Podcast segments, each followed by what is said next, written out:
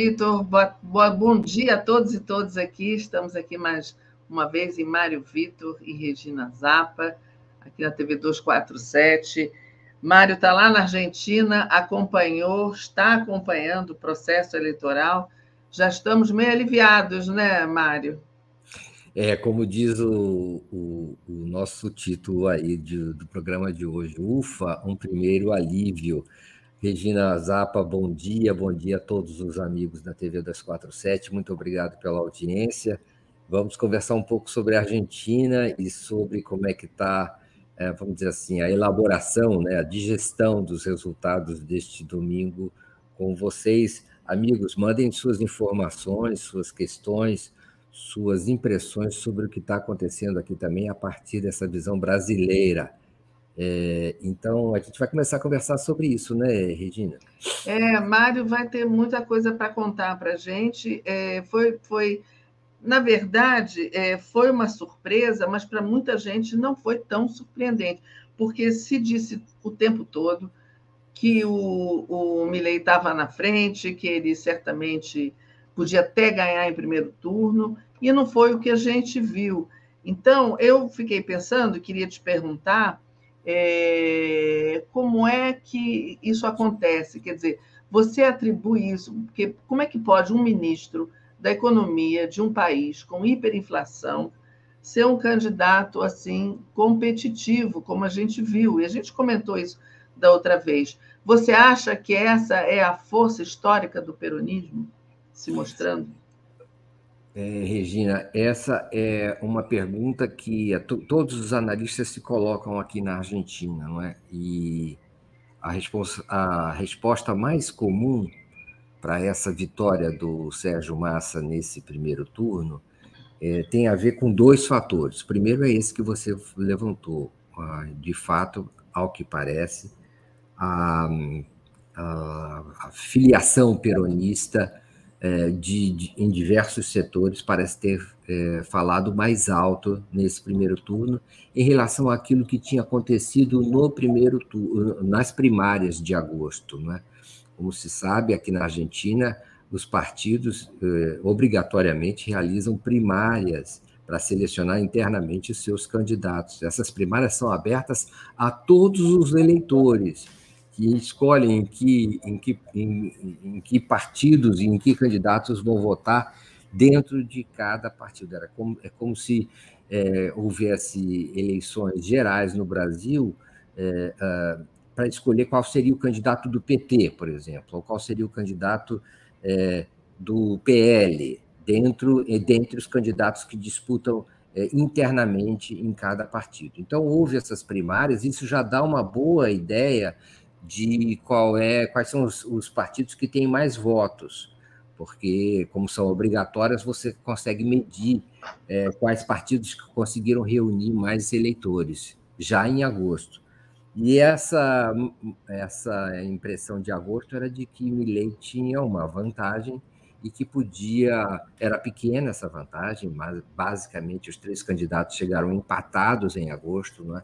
É, Javier Milei, Sérgio Massa e Patrícia Bullrich, por volta ali de entre 28 e entre 27 e 30% dos votos. Agora a coisa se alterou em relação a agosto e os uh, peronistas deram um salto, não é, de saíram de, dos 28 para os 36% de, de eh, participação é, na, na, nas preferências dos eleitores. É muita coisa e isso é um indicativo de que alguma, alguma, algum movimento aconteceu, Regina.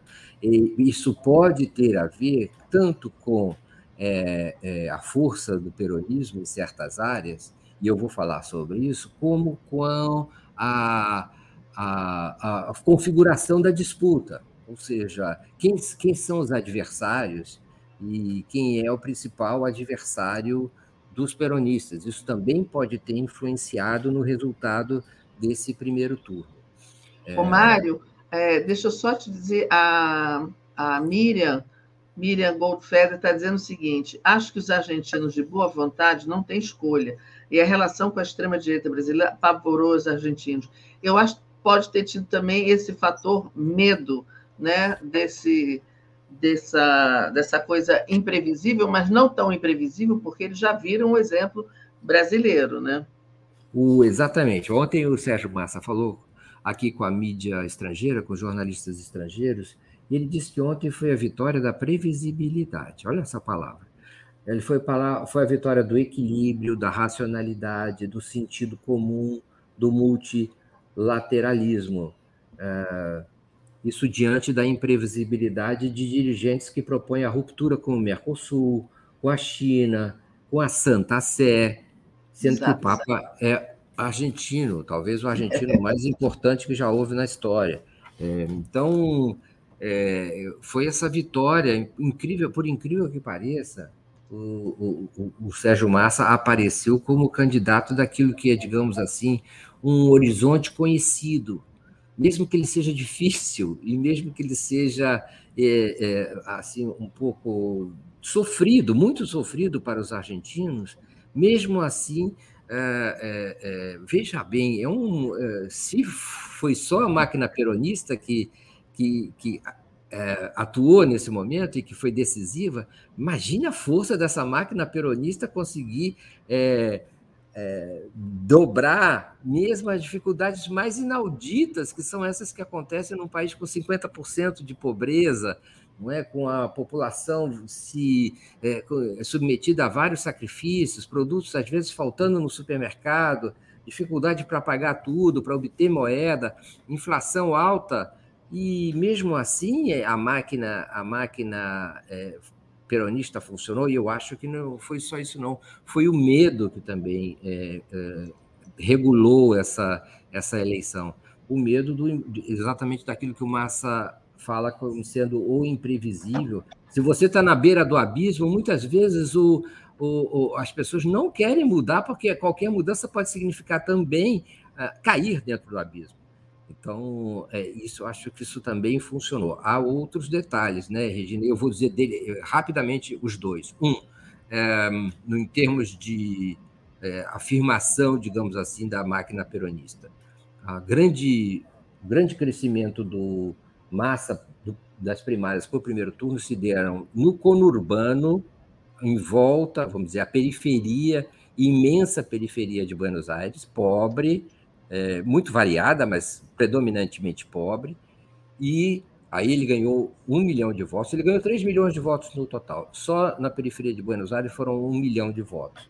É, o segundo, o excelente desempenho em várias províncias que, em, em, que o peronismo tinha perdido nas primárias, significa que os, os governadores entraram na campanha, que não lhes interessava entrar nas primárias, porque as primárias não tinham uh, caráter decisivo guardaram seus votos para o primeiro turno. E terceiro, excelente desempenho de Axel Kicillof, atual governador da província de Buenos Aires, a mais populosa do país, com 37% dos eleitores, é, dos cidadãos. É, é, excelente desempenho de Axel Kicillof, que foi eleito com 45% dos votos é, para ganhar um novo mandato. Então, é, isso tudo, Axel Kicillof sendo peronista, peronista raiz, tudo isso parece ter contribuído para é, essa, digamos assim, essa reação diante do imponderável que era, que é a presença desse acelerado é, Javier Milei. O, o Mário, várias, é, deixa eu ver aqui, o, várias pessoas aqui, olha, o Beto está dizendo, Beto Silva, que está sempre aqui com a gente, excelente o exemplo da mídia argentina, fazer o que a mídia vendida daqui nunca teve coragem, aí até dá um espaço para essas coisas. E a Sônia também falou é, da formação política argentina, né? não quiseram arriscar o voto. Mas, é, falando da mídia, como é que foi o comportamento da mídia? Porque eu vi, eu vi uma coisa interessante, não sei se você viu um, um vídeo, o Eduardo Bolsonaro foi até aí, né, Buenos Aires, para fazer campanha para o Milley. E ele começou a dar uma, uma, uma entrevista numa televisão, não me recordo agora qual, e ele começou a dizer, a defender o uso de armas, porque todo mundo tem que comprar armas para se defender. A televisão simplesmente tirou ele do ar.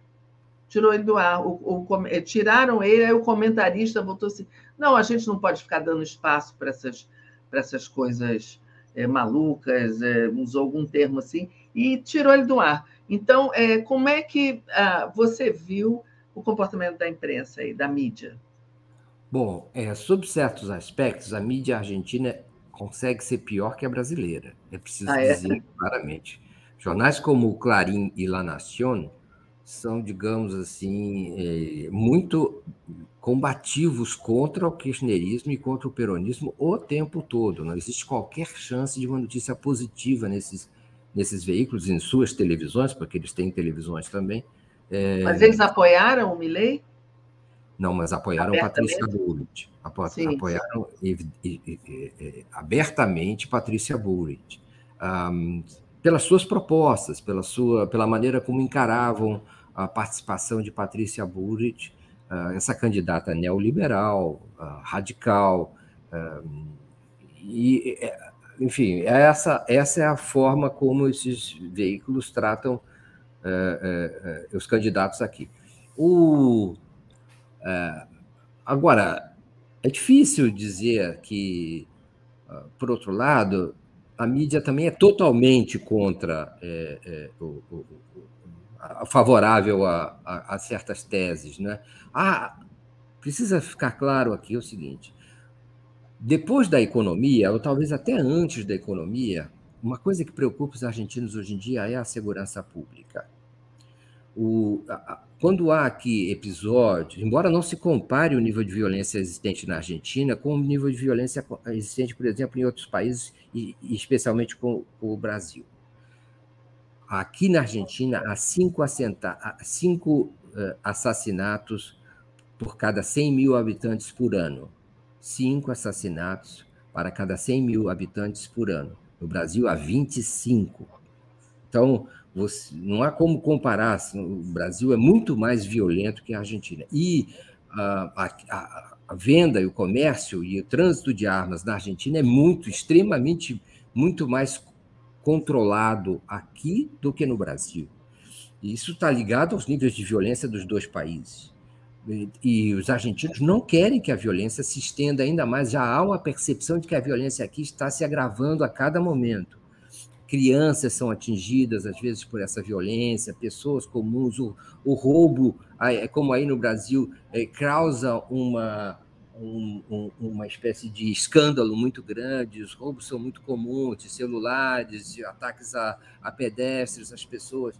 Então, isso talvez seja o tema mais preocupante. E uma pessoa como Eduardo Bolsonaro e mesmo Javier Milei, que, que defenda o, a liberação das armas, é, isso causa uma, uma rejeição grande não é? Há uma espécie de preocupação. Então, os níveis de tolerância em relação a, a, a armas na mídia e na, na sociedade argentina são bem mais rigorosos do que aqueles que existem no Brasil. E isso não colabora para a campanha de Javier Milei e nem para se pensar de que aqui é um vai dar valsa para que os bolsonaristas, fascistas como Bolsonaro e seus filhos e seus eh, adeptos possam fazer a propaganda da violência que eles acham que podem que, que eles fazem no Brasil. Aqui não existe essa tolerância tão grande. É uma sociedade nesse sentido, e talvez nesse sentido mais básico, Regina, mais, mais civilizada que a nossa,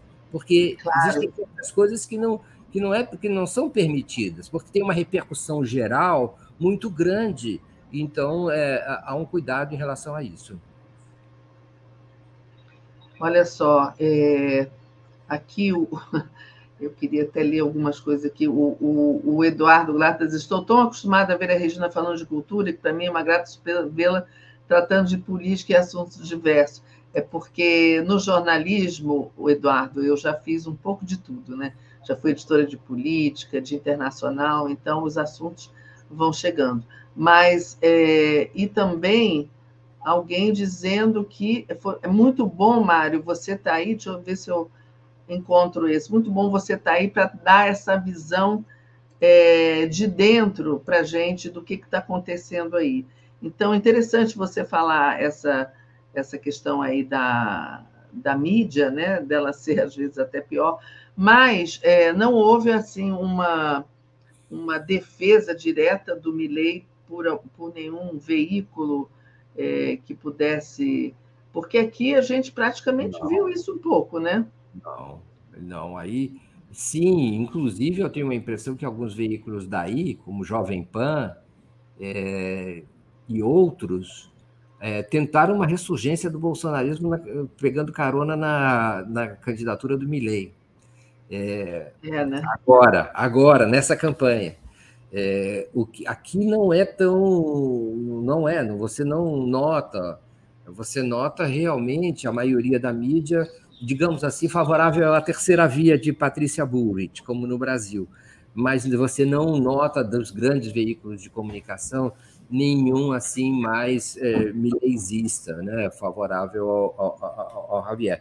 Aqui, o, o, há uma, uma pessoa que diz a Argentina tem 45 milhões de habitantes, o Brasil tem 216 milhões, é o Paulo Roberto de Jesus, e fala proporcionalmente a violência é próxima. Não, eu estou falando é, relativamente, são cinco assassinatos por 100 mil pessoas a, a cada ano, enquanto no Brasil são 25 por 100 mil pessoas. Então, são cinco vezes mais, é um dado comparativo relativamente à incidência de violência nos dois países, por 100 mil pessoas. É, é, é, proporcional. Então, não, a Argentina, digamos assim, nesse sentido, é cinco vezes menos violenta que o Brasil, que é muita coisa. É verdade.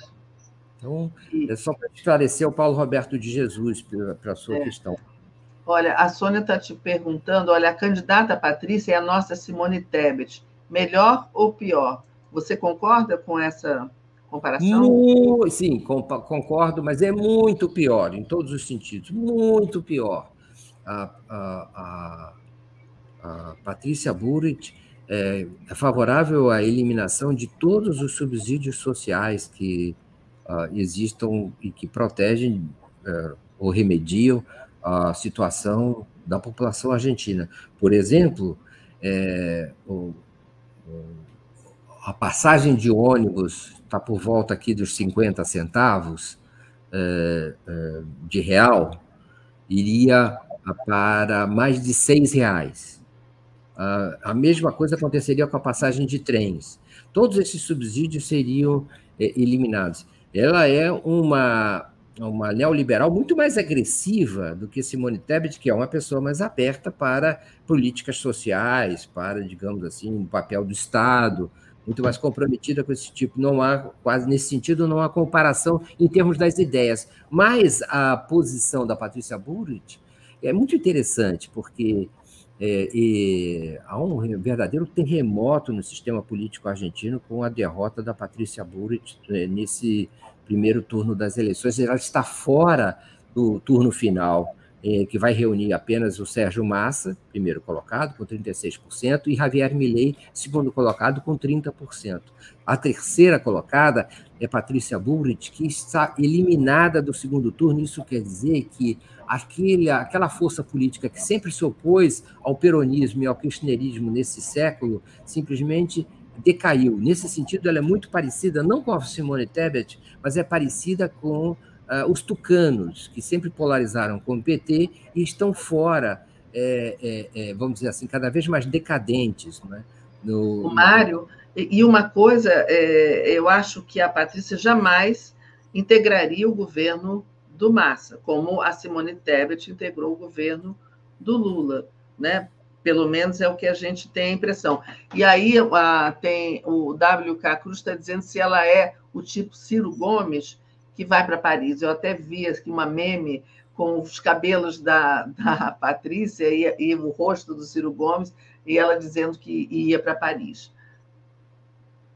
É, o, o Patrícia Bullrich, pelas ideias e pelo que ela falou no discurso, de, de digamos assim, após a derrota, no domingo, está mais próxima do Javier Milei e de sua e de sua é, do seu liberalismo extremo do que do que qualquer possibilidade de estar próxima do Sérgio Massa. seu, o, programa, o que ela disse é que continuará fiel às suas ideias, não importa o que acontecer, e o que importam são suas ideias. E, e essas ideias são, digamos assim, de um afastamento cada vez maior do Estado na economia, de uma privatização radical, de eliminação de qualquer tipo de uh, programa social. Então, esse, nesse sentido, há uma enorme coincidência com Javier Milei. É, então, pode ser que haja uma aproximação é, dela e do ex-presidente Maurício Macri, que também é, participa do seu campo político, é, pelo menos tácita em relação a Javier Milei nesse segundo turno. É, e, e, que vai ser polarizado, hein?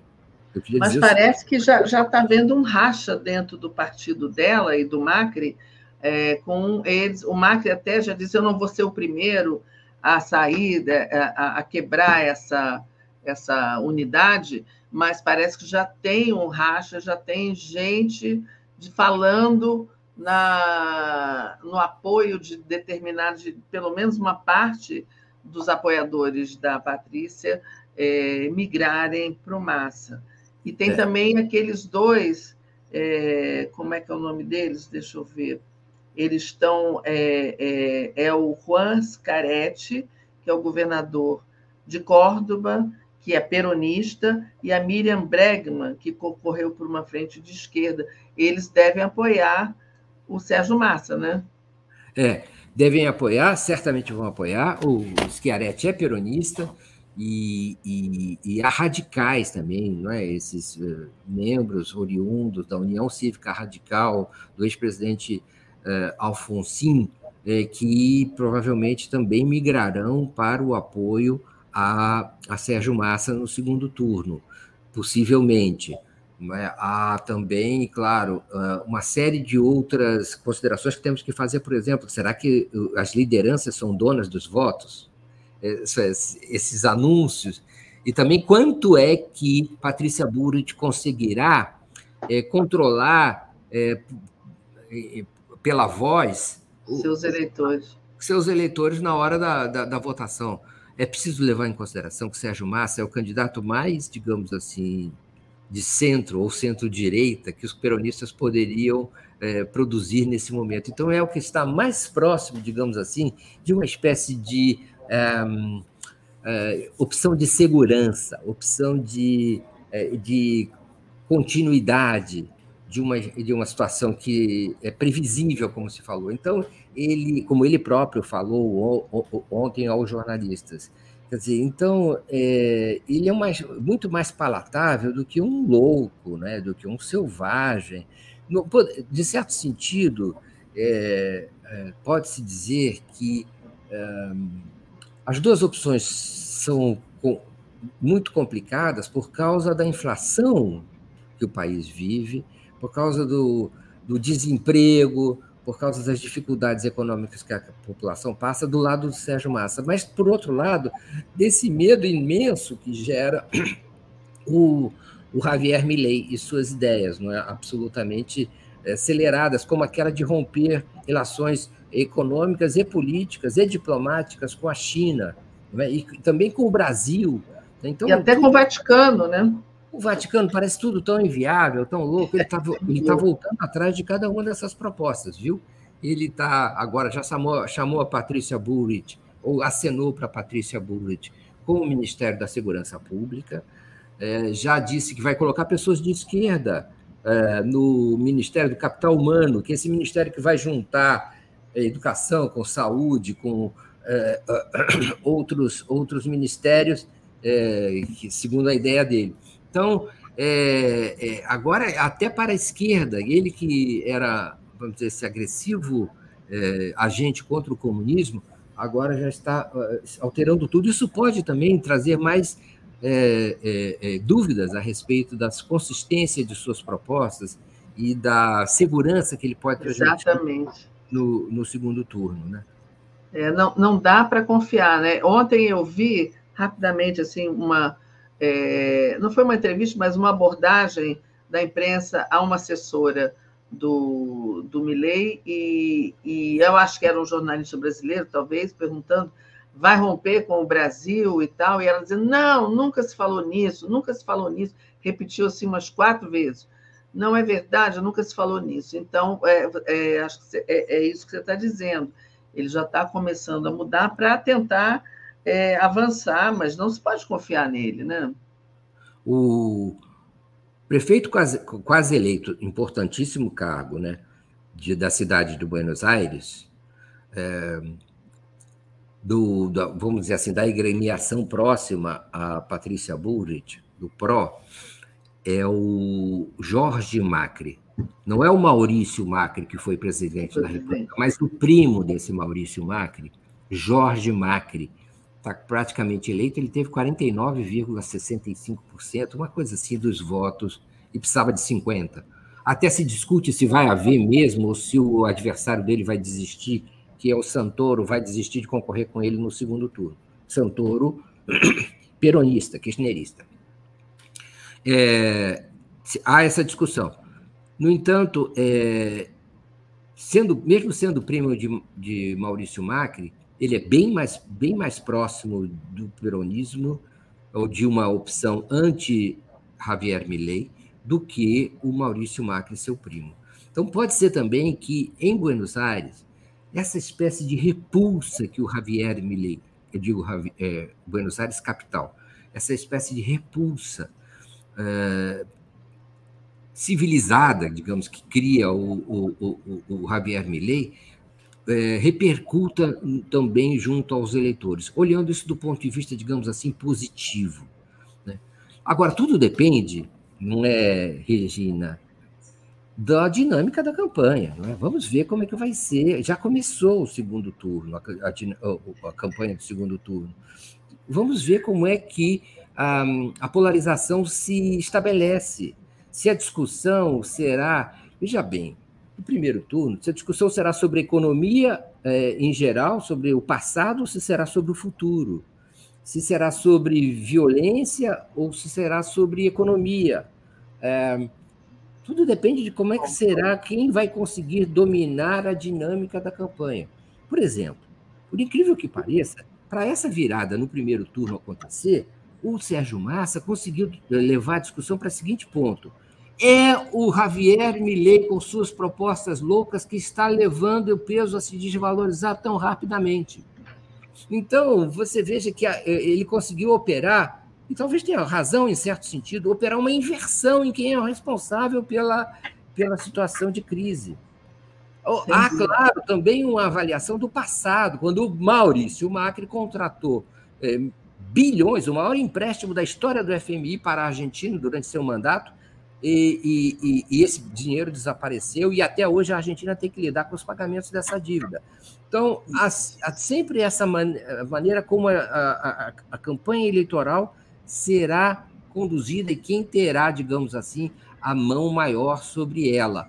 Javier Milei vai radicalizar ainda mais ou vai se aproximar do centro? Vai se vai vai, vamos dizer assim, adocicar suas propostas, torná-las mais, digamos assim, palatáveis, e aí isso vai ter que tipo de repercussão sobre sua, junto ao seu eleitorado? Ele vai ganhar mais votos ou vai perder mais votos com uma proposta mais amena? são questões que ainda não estão resolvidas, é. são decisões que as campanhas têm que tomar. A Miriam está aqui perguntando se você acha que a Patrícia e o Macri podem virar esse jogo, se eles apoiarem maciçamente, se isso tem é, chance de, de, desses votos, na sua maioria, migrarem para o Milley. E aí é, ele vai ter bastante voto, né, se isso acontecer. Bom, é, qual é a, a, Bom, logo, logo vão surgir pesquisas, né? Não é impossível não ter pesquisas, e aí já vão surgir pesquisas que dão uma espécie de cenário é, do, do segundo turno, não é? Onde aí fica mais, mais fácil que as pesquisas captem melhor as tendências. Né? Eleição de segundo turno, quais têm sido as, as, a, a, a história recente, né, Regina? A gente tem visto que eleição em segundo turno na América do Sul, tem sido muito polarizada, às vezes vencida, como no Brasil, por um ou dois pontos percentuais de diferença. Então, é. Lamento dizer que teremos aflições pela frente. como diz o nosso título do nosso programa que você bolou, houve apenas um primeiro alívio. Não há uma garantia de que esse alívio seja definitivo. E quero crer que seja, mas uh, não há uma, nenhuma garantia nesse sentido. As condições acabam, inclusive, é, pendendo para um, uma divisão mesmo, uma espécie de plebiscito. Pleb... É. O segundo turno é plebiscito. Segundo turno é uma espécie de, sabe, consulta. Então, eu acho que vai haver uma divisão séria. É, a pergunta, excelente pergunta da Miriam, é qual é a questão? A questão é, de novo, é, lembrar que será que os, as lideranças conseguem é, ter controle sobre é, o eleitor na urna? Será que aquilo que um, que um, um, líder indica é aquilo que vai acontecer na urna? É, e outra pergunta que eu, eu, acho que não, eu acho que pode, as pessoas tomam suas decisões, muitas vezes, a, a revelia daquilo que as lideranças estão indicando. É, e será que Patrícia Burrit e, e Maurício Macri vão comprometer se comprometer com uma pessoa como Javier Milei a esse ponto? direita, né? É, só se é. ele fizer muitas concessões, só se ele entregar todas as suas posições para, é, vamos dizer assim, para é, Burrit e Macri, em termos de, de, das ideias que vai defender, ele está fazendo isso. Pode ser que pode ser que ele venha a conseguir fazer isso. Ele precisa colocar a seguinte questão no centro da campanha e já anunciou isso no, no, no discurso de domingo depois do resultado. Ele disse o seguinte: eu vou lutar contra o kirchnerismo, sou contra o kirchnerismo, são ladrões, são é, é, é, é, é mafiosos, são corruptos. É, ele precisa colocar isso, né, conseguir polarizar a sociedade argentina contra Cristina Kirchner, mas isso também eu acho que acaba reafirmando um certo apego ao kirchnerismo, sabe? Acaba reforçando. Então, não é uma fórmula definitiva. Mas, de qualquer forma, eu acho que o formato acaba sendo muito importante. E o formato de um candidato contra o outro acaba favorecendo essa polarização que nós vimos no Brasil, o julgamento do governo é, de Alberto Fernandes e do próprio Sérgio Massa, é, a colocação no centro desses sofrimentos que a sociedade argentina ainda segue sofrendo. Então, vai ser uma espécie de salto no precipício contra a previsibilidade, uma espécie de esperança de uma mudança contra um plano de, daquilo que é conhecido. É, é... E tem, tem um outro dado também, né, Mário? Porque o, o Bolsonaro também se elegeu com esse discurso anticorrupção, né? E agora todos estão vendo, inclusive os argentinos, todas as acusações, né, denúncias de corrupção no governo dele, começando pelas joias, depois a fraude com as vacinas, que, aliás, parece que hoje o Mauro Cid sa saiu alguma, algum, alguma notícia, algum vazamento de que ele realmente disse que toda essa fraude com as vacinas, com os atestados falsos, foi é, ordenada pelo Bolsonaro. Então, também, esse discurso também, é, se as pessoas ficarem atentas ao que aconteceu no Brasil, também não vai colar muito, né? É, há muita atenção para aquilo que acontece no Brasil, aqui na Argentina. É, e talvez até exagerada, sabe? às vezes os comentaristas dos veículos liberais, não é, Clarim, La Nación, dão exagerada importância para certos detalhes, como por exemplo para a presença de certos marqueteiros brasileiros na Argentina que estariam como, colaborando para caracterizar é, Javier Milei como um fascista. É, primeiro, não, não há nenhuma novidade em caracterizar o, Javier Milei como fascista, não é? Isso não é exatamente é. uma coisa que foi inventada pelos brasileiros. Os argentinos muito cedo já descobriram isso.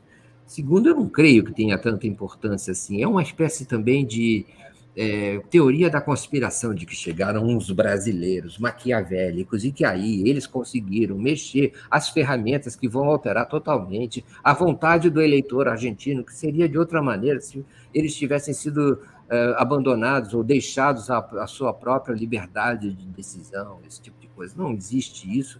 Há uma certa há um certo trânsito de marqueteiros entre países sul-americanos. É só isso que acontece. O tempo todo, marqueteiros brasileiros estão indo para a Bolívia e vice-versa, do Paraguai para o Brasil, da Argentina para a Colômbia. Isso é comum que aconteça em função das experiências que cada um tenha tido em seus países, das vitórias eleitorais recentes que cada um tenha conseguido obter.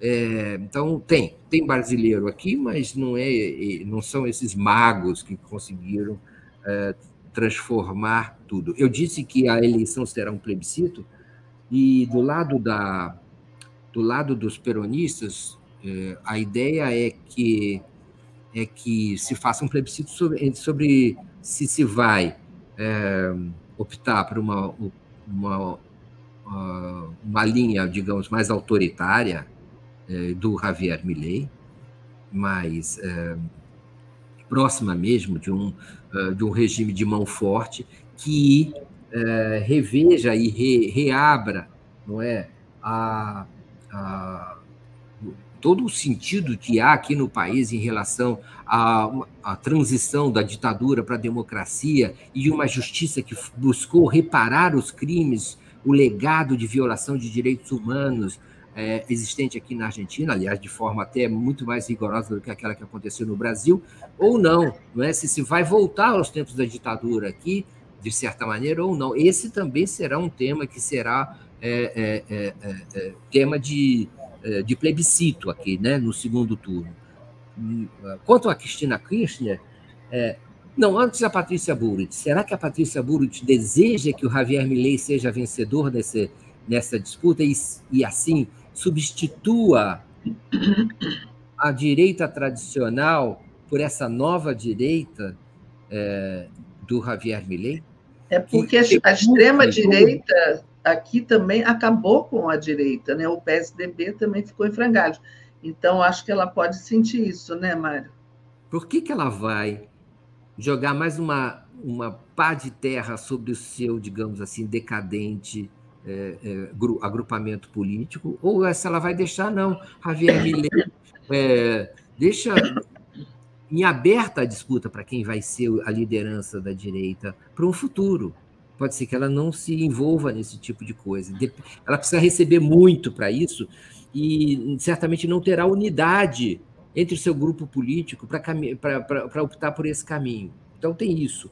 A me, a, e com relação a Cristina Kirchner, há essa dúvida, né?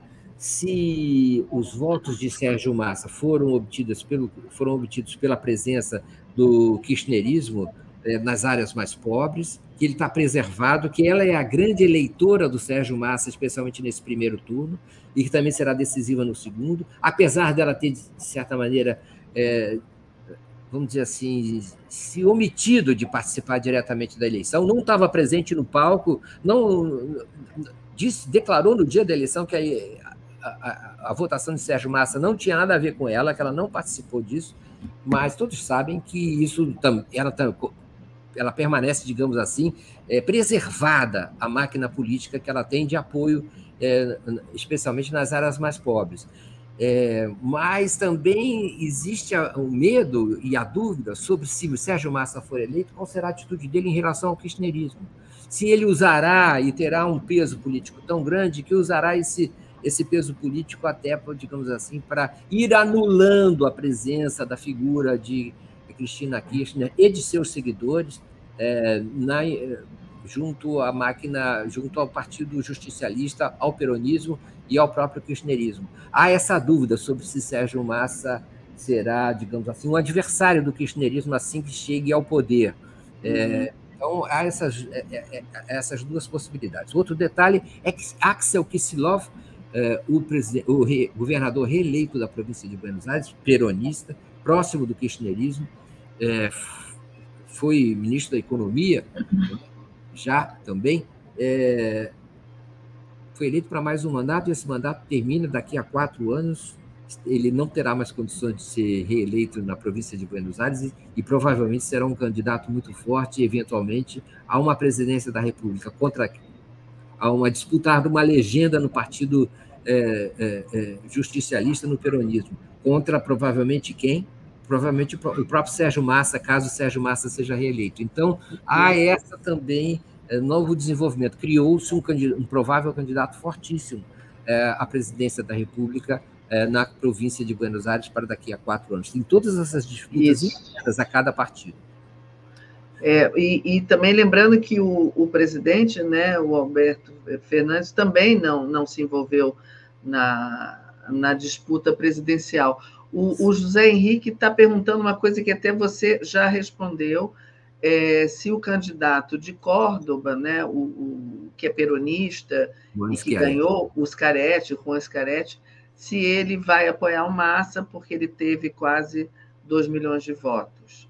É seguro que vai apoiar o Massa, e ele teve uma votação assim avassaladora, ele dobrou do, das primárias para o segundo, para o primeiro turno. Mais uma prova, Regina, como é que é o nome dele também? É, do peso que do peso que teve uh, o, o, empenho dos governadores nesse primeiro turno em relação às primárias. Os governadores eles dominam máquinas regionais e mas eles é, alguns deles não participaram das primárias e agora o jogo ficou sério. O jogo ficou sério. Nas primárias se poderia faltar a uma multa, mas uma multa pequena, a punição é, é leve, é como no Brasil. Agora, no, no, no, primeiro turno, não. Aí realmente houve um interesse de eleição e de reeleição de alguns governadores e eles se, eh, se, eh, se habilitaram de maneira muito mais séria nessa eleição. E Schiaretti também era candidato né, a, a, a, a presidente, e aí eh, teve uma votação fantástica.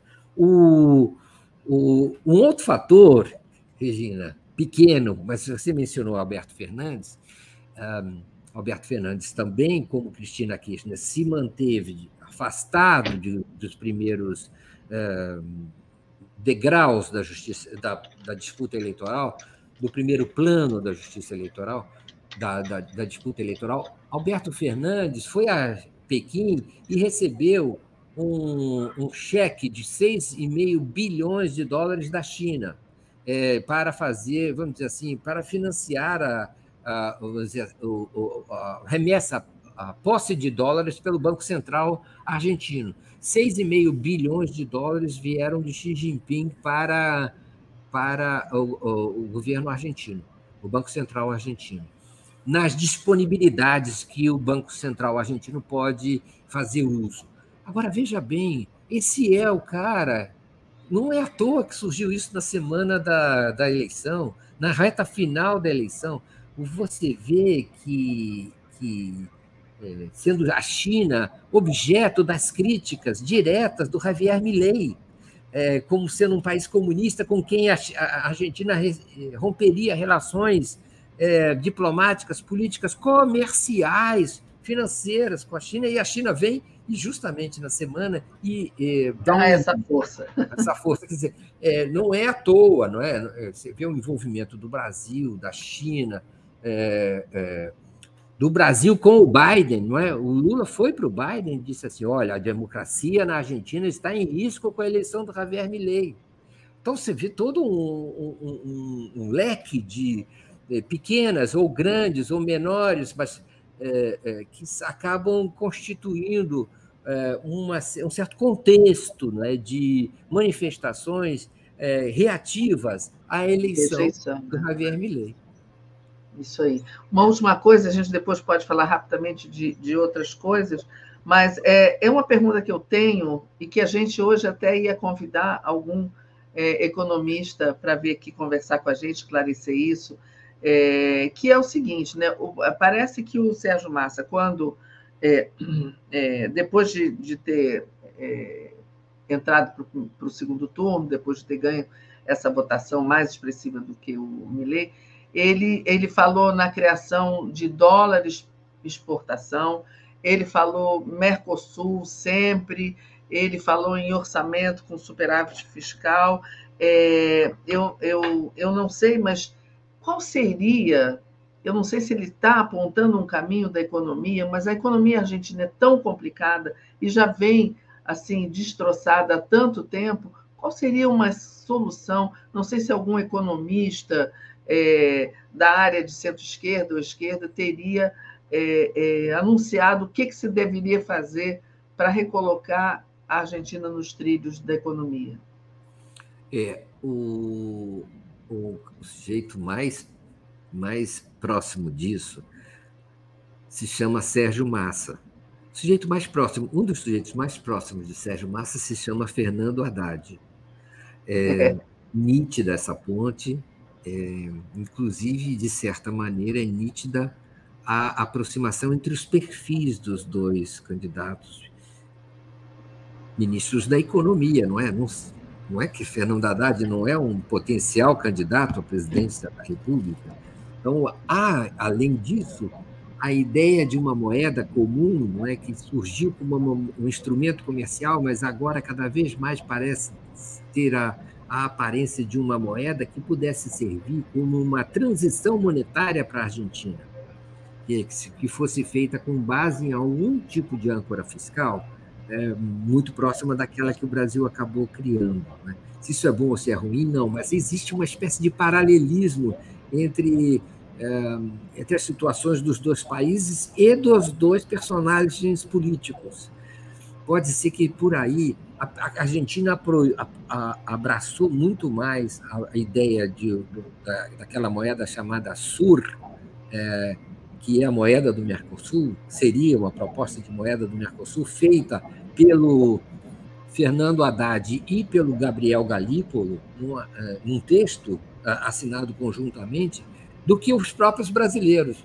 Claro, por razões óbvias, eles estão muito mais necessitados de uma moeda com credibilidade e o Brasil poderia contribuir, de certa maneira, e os outros países do Mercosul, para dar uma certa, um certo lastro de credibilidade a essa, a essa alternativa monetária.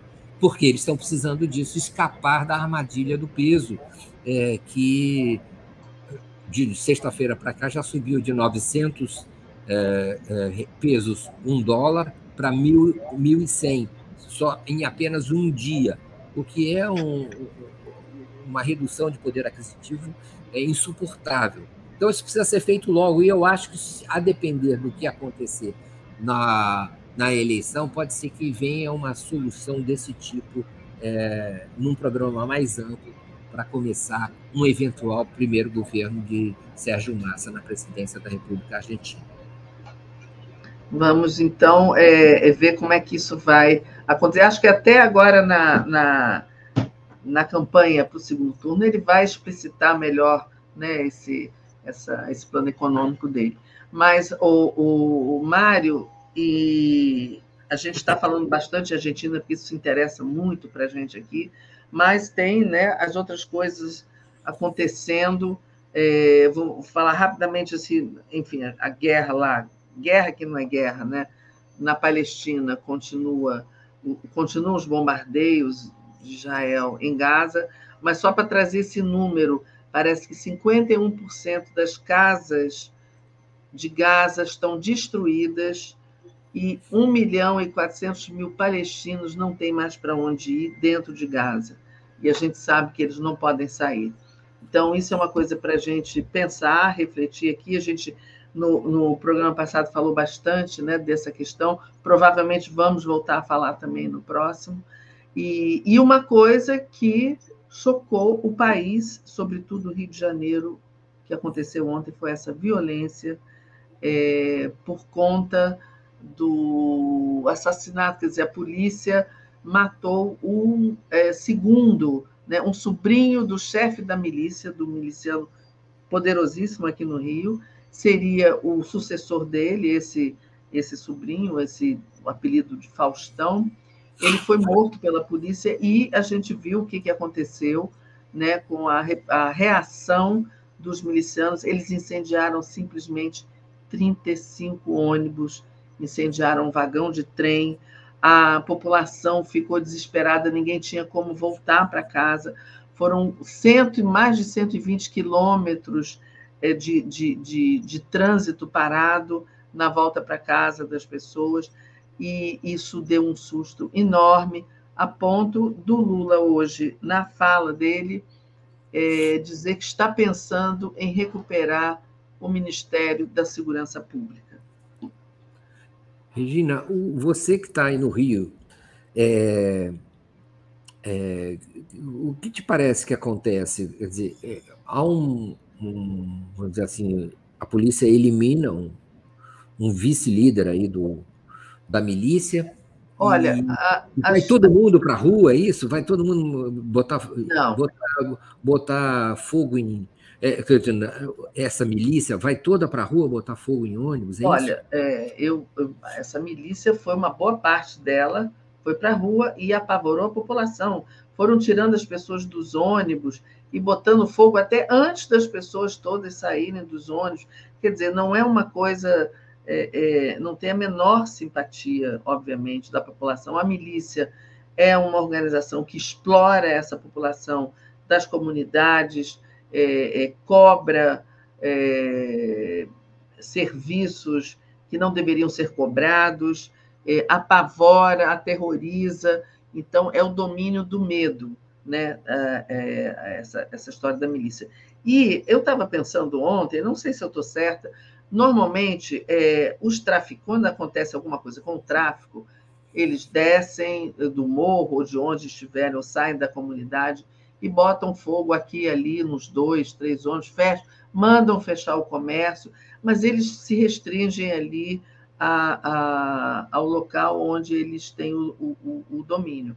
Mas a milícia não, a milícia está espalhada, eles foram por toda a Zona Oeste.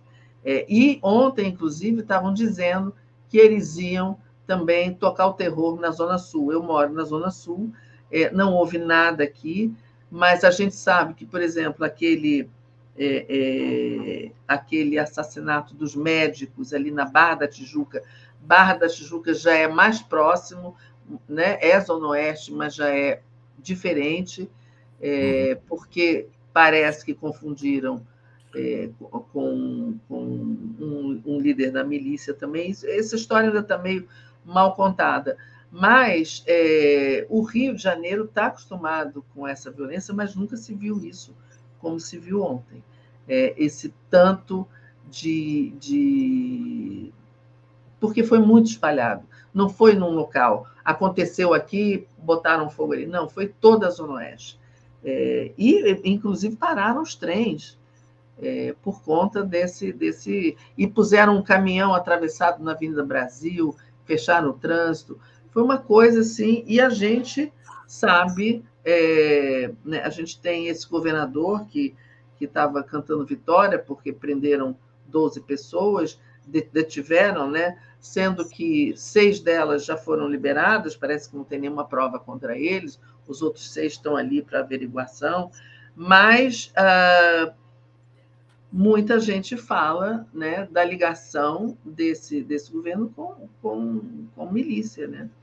Então, a, a gente. Ele, ele chamou esses atos de terrorismo e que essas pessoas vão ser indiciadas por terrorismo e que estão aí agora a gente não sabe, a gente não, não tem muita confiança, né, Mário? Essa morte desse, desse vice-presidente, vice-líder da, da milícia, o herdeiro, não é? é da, da milícia, você, te pareceu, você tem mais informações, se te pareceu mais morte em combate ou eliminação? É, isso transpirou Olha, alguma coisa? parece que foi um, teve um tiroteio, né? Mas a polícia sempre diz isso, né? Foi morto em confronto. A, a uhum. gente não sabe muito bem. E a gente nem sabe se a morte dele tem a ver até com uma briga dentro da própria milícia. Isso é, é, é, é, é uma coisa que a gente não, enfim, não tem como saber muito, não. E não tem como saber como aconteceu, né? Se foi uma execução, se foi troca de tiros e eles, é, enfim, ele reagiu. É, mas é um, uma figura que eu, por exemplo, nunca tinha ouvido falar. Né? Uhum. A gente não sabe muito bem, não conhece muito bem as entranhas desse poder miliciano. A gente sabe que ele está espalhado, a gente sabe em que lugares, em que comunidades eles, eles dominam. Tem uma briga da milícia com o tráfico pelo domínio de várias regiões, de várias comunidades. É, mas é, essa inteligência que deveria ter por parte da, da segurança pública, né, da polícia, a gente não, não tem muita informação. Quer dizer, se eles foram atrás dele é, com a intenção de prender ou de matar, ninguém sabe, e ninguém sabe nem a motivação. É, ah, foram porque prender porque era da milícia, a gente, a gente não sabe. Eu né? notei, eu notei uma coisa. Primeiro, uma comemoração do governo do Estado é, na, em relação a, digamos, a eliminação desse, desse miliciano. Que é, ele, acho que, se eu não me engano, se eu li certo, ah, finalmente conseguimos, depois de não sei o que, o principal, ou, o menos principal, o importante, não sei o que, é, foi eliminado, ou abatido, ou é, alguma coisa, os termos eu não me lembro. É, é ele e, comemorou. Né? É. Comemorou. Comemorou como um sucesso da política de segurança pública do Rio de Janeiro, é, do estado do Rio. A outra coisa que eu notei, é, e que, que eu queria saber se você tem alguma informação, é o que te pareceu da reação desses, desses milicianos? Foi organizada, foi arquitetada, foi caótica, foi. Um, é, o que, que dá para ler disso aí, hein? Não, não me parece organizada naquele momento, porque foi muito imediatamente depois do assassinato. Pode ser que isso já seja uma, já faça parte da organização da milícia é, estudar uma reação a um possível é, a um possível ataque, a um possível é, morte de algum dos milicianos. Eu é, tenho a impressão e, e não sei se a gente vai saber disso agora ou mais tarde que pode haver um racha dentro da milícia. Né? Uhum. Eu acho que não existe uma uma coisa, uma unidade, assim como não tem entre o tráfico. Você tem várias facções, você tem a facção que está na Rocinha, a facção que está na Maré, a facção que está na, na Cidade de Deus, é, e talvez as milícias já estejam se dividindo em facções também. É, é um, e é uma coisa muito alastrada, né? É, eu não sei muito bem como que o Rio de Janeiro vai conseguir resolver isso. E a gente, e isso fora que o, o governo federal já mandou é, é soldados da Guarda Nacional já mandou é, é, veículos, é, inclusive mandou mais ontem, mas eles já estavam aqui, mas eles estavam, sobretudo, patrulhando as rodovias para evitar a entrada de armas. E a gente viu essa, esse episódio lá em São Paulo, com o roubo das armas no quartel, é, que eram armas até obsoletas e, e, não roubaram munição, sem munição, aquilo não adianta. Também achei muito estranho essa história, é, ainda falta recuperar algumas armas.